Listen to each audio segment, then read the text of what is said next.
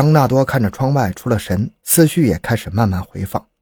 一九八五年，六岁的莱昂纳多就开始盗窃。当年妈妈送他出去喝牛奶，他趁店主睡着的时候打开了他的抽屉，偷了八美元回家。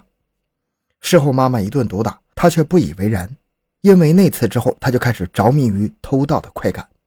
随后他偷老师的钱，偷汽车，学开锁。二十岁时，他就尾随在意大利各大珠宝销售人员的身后。学习模仿他们的习惯，当时他就知道自己以后还是要和珠宝打交道的。三十岁，他开始建立自己的盗窃小组，每个人都有自己的专长，或专攻开锁，或致力于研究警报装置。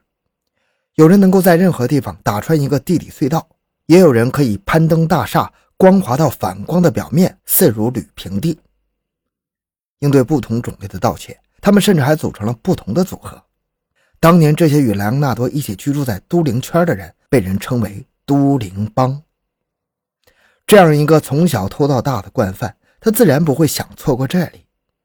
一年前的两千年，莱昂纳多见有利可图，便在钻石中心租用了一间小办公室。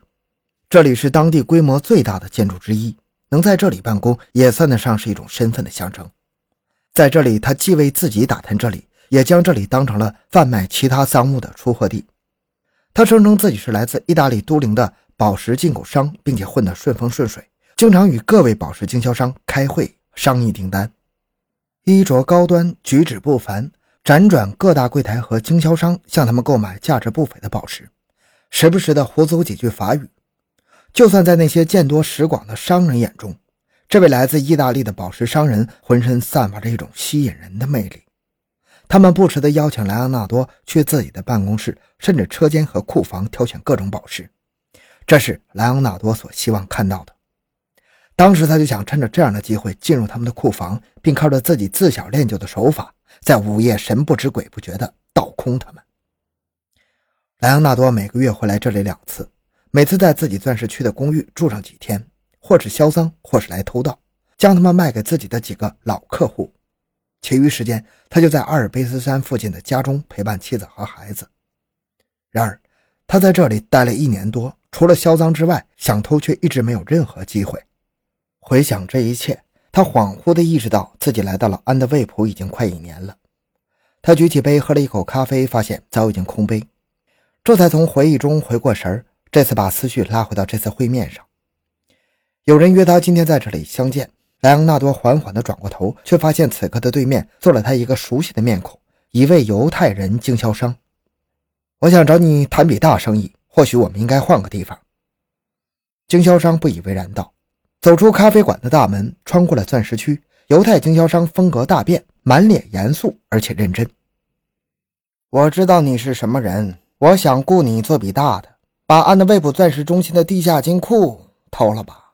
这位犹太经销商上来就付给他十万欧元，这十万欧元只为莱昂纳多能回答他一个问题：安德卫普钻石交易中心的地下金库是一个能偷掉的目标吗？对于这个目标，莱昂纳多又何尝不想啊？然而他已经在这里一年了，他清楚这里的情况。很快他就跟对方明确的表示，这根本不可能。莱昂纳多是这座大厦里的租客，同时他也在大厦地下的金库里租了一间保险箱，存放自己贵重物品。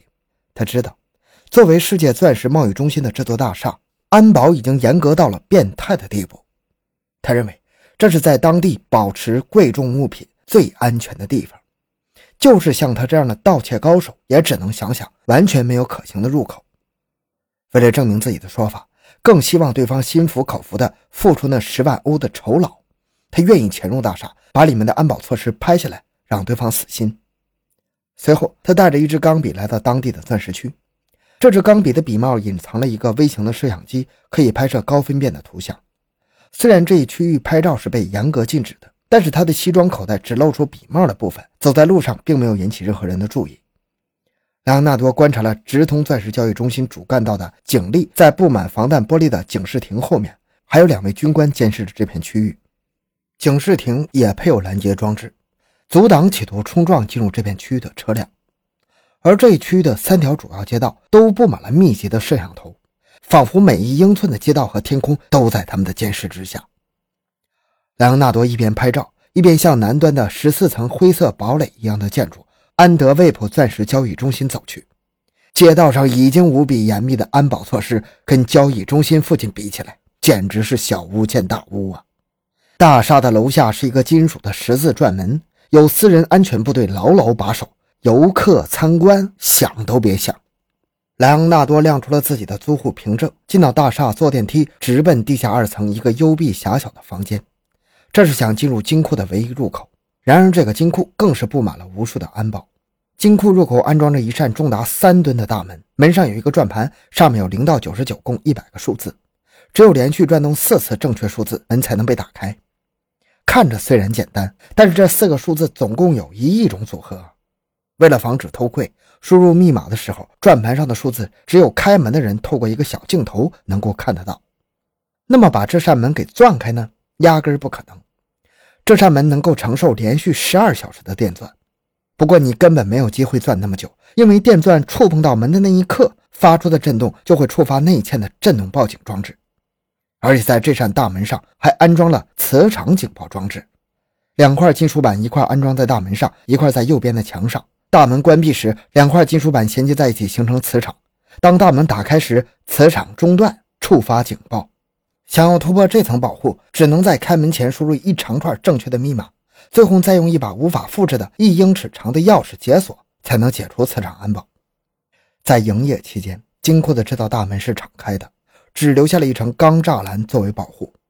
这层栅栏由安保人员远程操控，保安只在白天给租户解锁，让其进入。不过，就算进入了金库，面临的仍然是层层防护。金库内设有动作感应器、光感应器、红外线热感应器。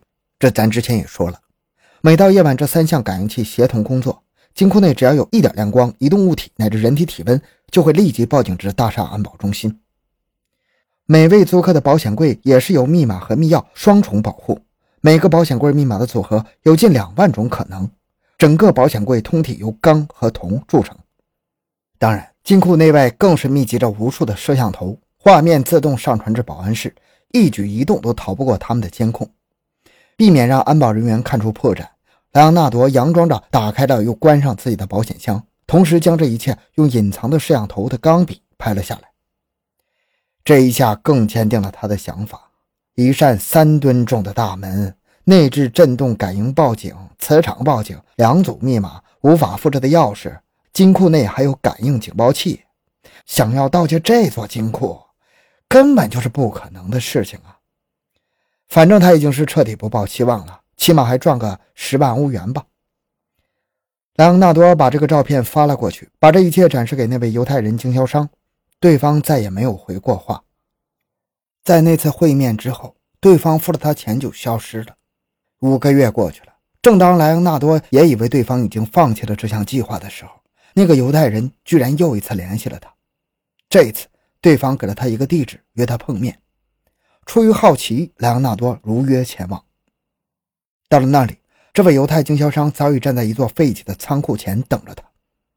见到他，经销商神秘地说：“我想给你介绍几个人。”说罢，经销商打开了废旧仓库陈旧而又破重的铁门。莱昂纳多看到的是一个覆盖着黑色塑料布的巨大装置。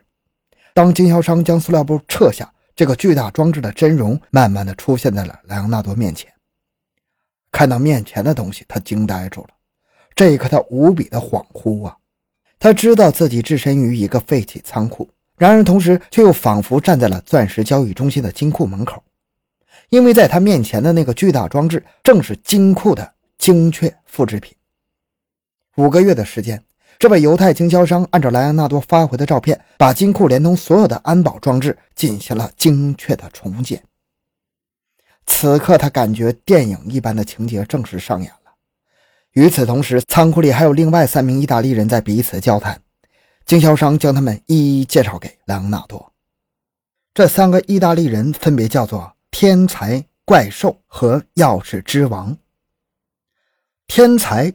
专注于研究各种警报装置，可以把任何报警系统给放倒。就连莱昂纳多指着精密仿造的金库大门发问时，天才都是一脸不屑地表示自己可以禁用这扇大门的大部分警报，不过也得靠莱昂纳多帮忙。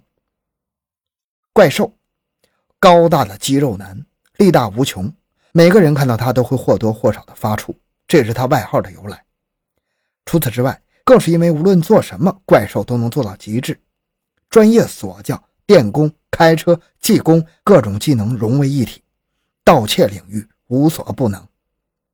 第三个，钥匙之王，一个看上去非常安静的祖父级别的老人，跟其他几位有点违和。